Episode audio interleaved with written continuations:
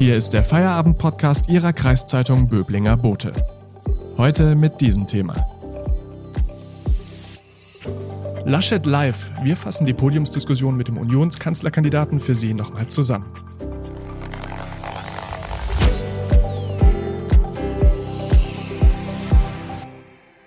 Am Mikrofon ist Felix Ogresek. Hallo. Am 26. September ist Bundestagswahl.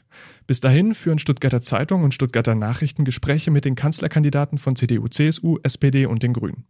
Am Mittwochabend war der Auftakt mit Armin Laschet von der CDU. Das ganze Gespräch gibt es auch nochmal auf dem YouTube-Kanal von STZ und STN zu sehen. Den Link dazu finden Sie unten in den Show Notes. Wer aber lieber eine kompakte Zusammenfassung haben will, der ist hier jetzt an der richtigen Stelle, denn er war auf dem Podium mit Armin Laschet und ich begrüße ihn jetzt im Studio, den Chefredakteur der Stuttgarter Nachrichten, Christoph Reisinger. Hallo. Hallo. Herr Reisinger, Sie haben zusammen mit Joachim Dorfs, dem Chefredakteur der STZ, das Interview geführt. Äh, welche Themenfelder waren Ihnen beiden denn wichtig für das Gespräch? Wir haben uns von dem Gedanken leiten lassen, was sind ähm, Stand heute mutmaßlich große Themen im Wahlkampf, dann äh, mutmaßlich auch für die Wahlentscheidung in Kombination mit, was liegt denn diese Woche an? Also äh, beim Thema Klima die Entscheidung der EU-Kommission, ihr, ihr, Konzept, das sie vorgelegt hat, der Besuch der Bundeskanzlerin in den USA, das waren Punkte, die mir gut übereinander gebracht hat. So, das hat sich dann gegliedert in im Prinzip ähm, vier große Themen. Das eine ähm, Klimaschutz und seine Folgen für die Wirtschaft und die darin tätigen. Das zweite Thema Außen- und Sicherheitspolitik, das dritte Thema Steuern und Finanzen und in einem vierten Block haben wir Armin Laschet dann eher zu ihm als äh, Person und als politischen Kopf befragt. Mhm.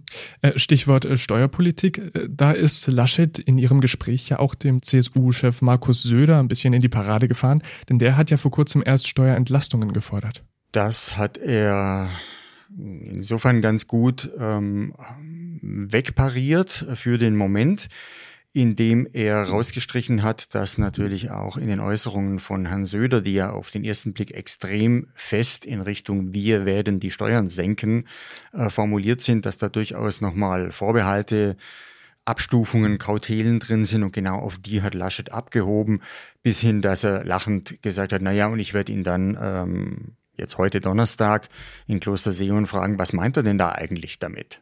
Warum fangen Söder und Laschet denn jetzt kurz vor der Wahl noch an, sich innerhalb der Union so uneins zu präsentieren? Ich glaube, mit Blick auf Laschet ähm, liegt es daran, dass er schon ein Empfinden dafür hat, äh, was kann er realistisch im Moment im Wahlkampf anbieten und was würde ihn gegebenenfalls nachher als Chef einer neuen Regierung einholen. Ähm, da wird der Tisch nicht so extrem reich gedeckt sein, äh, was die Bundesfinanzen angeht. Und man merkt, ähm, das ist ihm irgendwie auch klar. Wenn man auf Söder guckt, das ist jetzt kein besonders origineller Gedanke, weil den andere Kollegen auch schon geäußert haben, aber ich halte ihn für richtig. Meines Erachtens zwei Triebfedern. Das eine ein bisschen die Person Söder. Also ich, er möchte, glaube ich, immer noch zeigen, dass er der zupackendere, tatkräftigere, eindeutigere Kanzlerkandidat der Union gewesen wäre. Und das andere ist natürlich ähm, eine Selbstvergewisserung in den eigenen Reihen und auch das Empfinden, ähm, mit welchen Themen können wir denn speziell in Bayern äh, den Wahlkampf nochmal ankurbeln? Die Umfrageergebnisse der CSU im Moment nicht so schlecht, aber eben auch nicht so toll und dann schon das Bestreben in einem ja, traditionell Kernthema der Union jetzt nochmal richtig auf die Sahne zu hauen. Also so, so nehme ich die Situation wahr. Mhm. Und ähm, was steht denn jetzt tatsächlich in diesem Wahlprogramm? Steuererleichterung ja oder nein? Oder vielmehr, was sagen die beiden, also Laschet und Söder, was drin stehen würde? Ja, interessant ist, dass beide dazu eine unterschiedliche Geschichte erzählen, im Sinne von, da steht eigentlich nichts drin, bis da steht eigentlich äh, ziemlich klar drin. Es steht einiges drin, ähm, speziell äh, zum äh, Wegfall des Solidaritätszuschlags, der gegebenenfalls vom Bundesverfassungsgericht ohnehin in Kürze erzwungen wird. Ähm, da steht etwas drin zur Entlastung von äh, Familien, von kleineren und mittleren Einkommen. Aber, und da fängt das Politische an und da interpretieren ja auch beide munter dran rum, Ähm, da sind so Begriffe von stufenweise mit der Zeit und so weiter drin. Das heißt, eine, eine knallharte Festlegung findet sich da an keiner Stelle. Also bleiben wir bei dem Beispiel. Es könnte sein, die Union würde sich dahin orientieren, dass sie eigentlich den Soli nicht ganz abschaffen will, aber sie kriegt es vom Verfassungsgericht aufgetragen. Übrigens ein Punkt, den Laschet gestern selber auch thematisiert hat auf dem Podium. Danke, Christoph Reisinger. Wir sprechen gleich weiter. Vorher machen wir kurz Werbung. Wenn Ihnen der Podcast gefällt, abonnieren Sie ihn, damit Sie täglich auf dem neuesten Stand bleiben. Übrigens, den Böblinger Boten gibt es auch digital als E-Paper für 27,90 Euro im Monat. Damit lesen Sie Ihre Zeitung bequem auf dem Laptop, Tablet oder Smartphone. Unterstützen Sie Ihre Kreiszeitung mit einem Abo. Danke.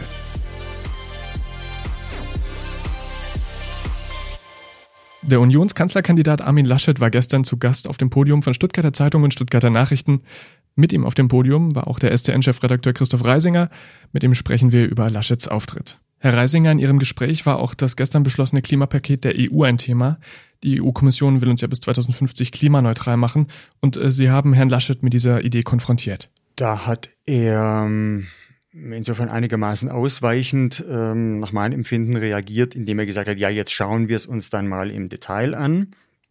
Ähm, er hat es nicht bejubelt, aber er hat sich auch an keiner Stelle dagegen gestellt. Also wirklich den Ball zur Seite geschlagen und ähm, lässt sich damit alle Möglichkeiten offen.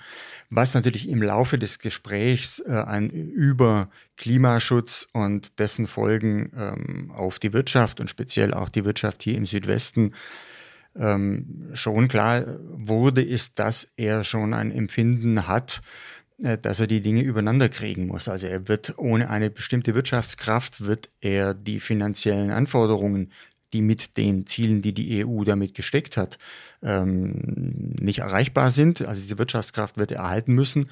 Und gleichzeitig ist beim Klima, Thema Klimaschutz eben auch äh, das große Vorzeichen Tempo drauf. So, das wird nicht einfach, das weiß er auch. Und insofern war er an der Stelle, fand ich auch ein ja, unklar. Hm. Für meinen Eindruck hat er den ganzen Abend immer wieder von, von Abwägungen gesprochen. Können Sie aus seinem Auftritt einen konkreten Plan raushören? Für mich klang es häufig mal nach, ja, da müssen wir mal gucken. Ja, ein Plan schon, weil ich den Eindruck hatte, dass er zu den ähm, Themen, die wir gesetzt hatten, dann schon einen Laufweg äh, vorgezeichnet hat, vielleicht am wenigsten in den Themen ähm, Sicherheitspolitik, ähm, aber in den anderen schon. Und da waren für mich zwei Dinge erkennbar. Das eine dann schon die Erfahrung, eine die lange Erfahrung eines Regierungschefs, der einfach weiß, er ist nicht allmächtig, er wird es auch nicht als Bundeskanzler sein. Er muss ähm, mehrere Interessen ausgleichen, äh, abwägen. Das gefällt nicht allen, weil klar, die Interessen sind verteilt. Aber er wird ja nicht drum rumkommen und das finde ich, das ist schon deutlich geworden. Und die Beispiele, die er gebracht hat, zum Beispiel eine äh, Umstellung der Landwirtschaft komplett auf öko-veganen Anbau, ähm, das aus dem Publikum vorgeschlagen wurde, wo er sagt, ja, das könnten wir schon machen, wenn das aber nicht einhergeht mit einem Verbot von Fleischverzehr, das er sich für mich übrigens nachvollziehbar nicht vorstellen kann in einem auf der Basis einer freiheitlich-demokratischen Grundordnung. Wenn es dieses Verbot nicht gleichzeitig gibt, dann hat das nur Verdrängungseffekte. Dann wird das Fleisch eben woanders produziert. So, das muss er im Blick behalten.